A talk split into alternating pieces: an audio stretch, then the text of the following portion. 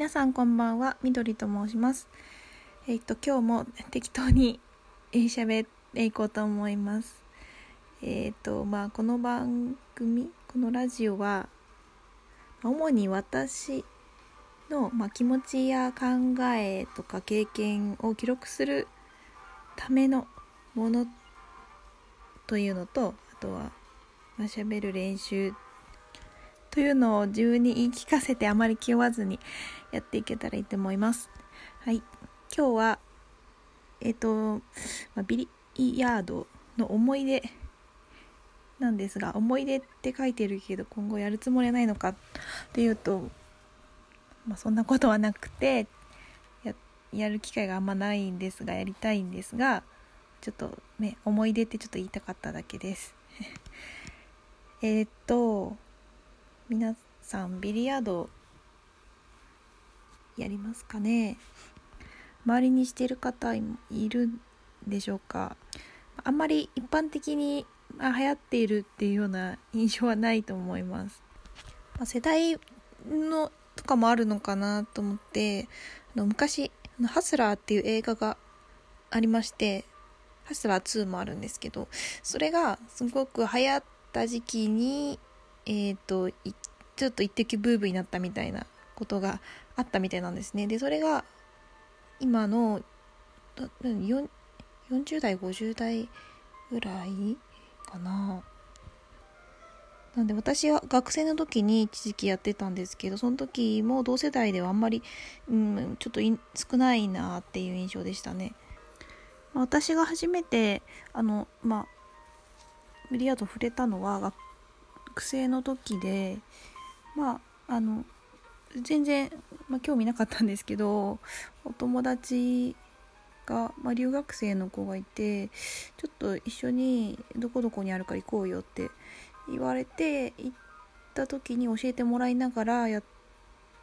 た時にねあのこれめちゃくちゃうまかったらかっこいいじゃんって思ってちょっと最初は難しかったんですけれどもそのやったことない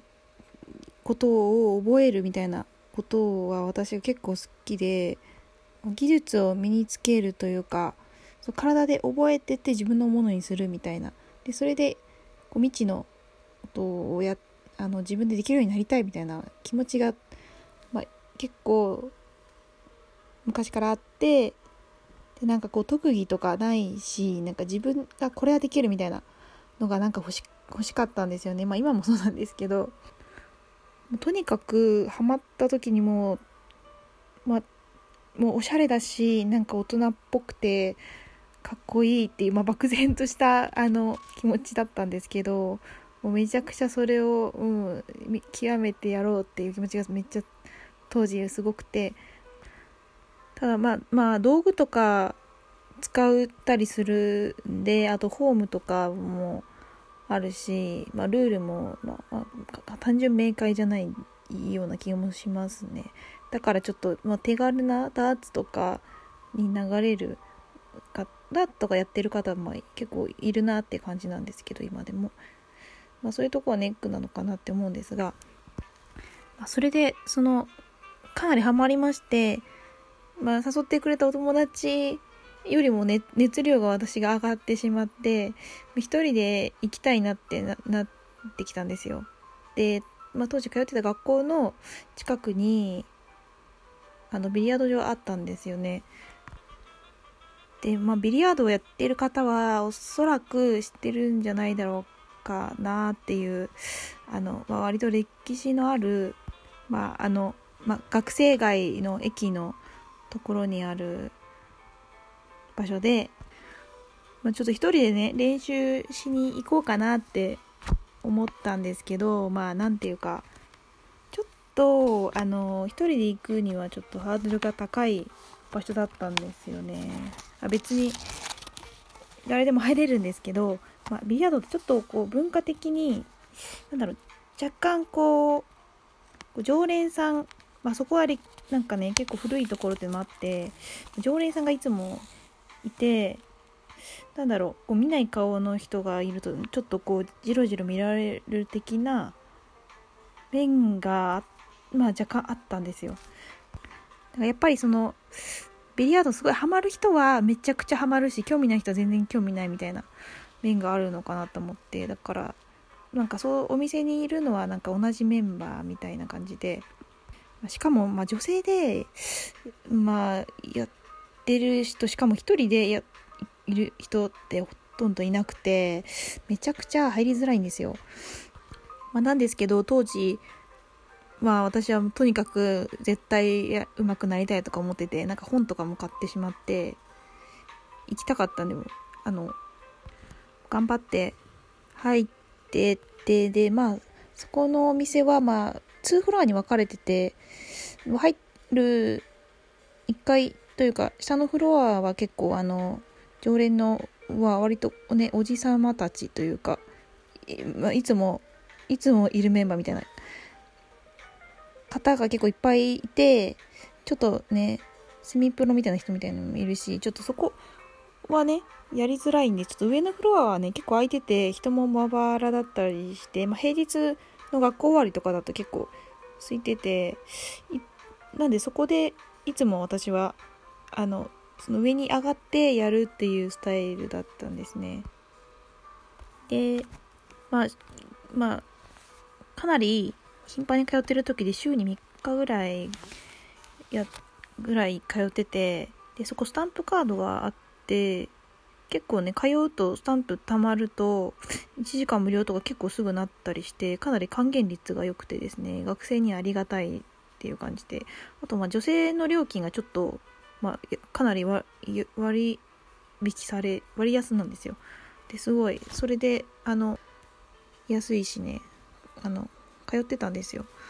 でやっぱり最初は1人でね練習しに行ってるんでちょっとちょっと周りの目が気になるってちょっと恥ずかしいなみたいなのがあるんですよ。下手くそだし。でも本当に結構あのビリヤードって集中力というか集中しないと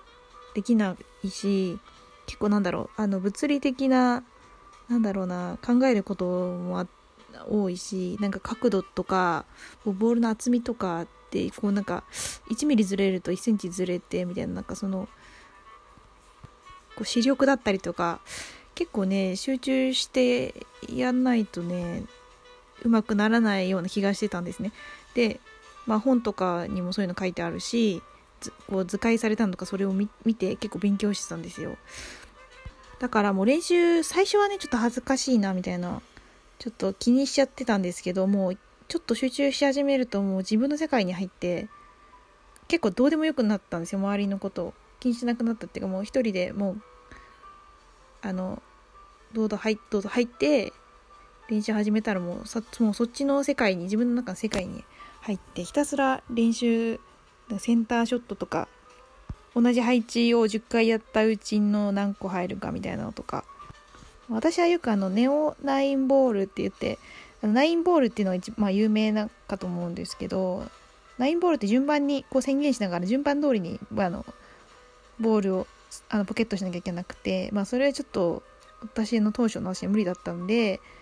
まあ、番号決めないで好きなやつを順番に入れていく。いやあの順番関係なく好きな球を落としていくっていうやつで、まあ、まあ女性一人でねやってると割と目立つんですよね。まあどんな女性であっても、まあ、いないので、まあ、カップルとかあの大学のサークルのねまあ、ビリヤードサークルであろう男女のワイワイしたキャピキャピしたやつとかなんか男性に教えてもらってる図みたいなのあるけど女性がこう自発的にやってるっていうのはほとんどなかったかな。あ、うん、たまにいますね。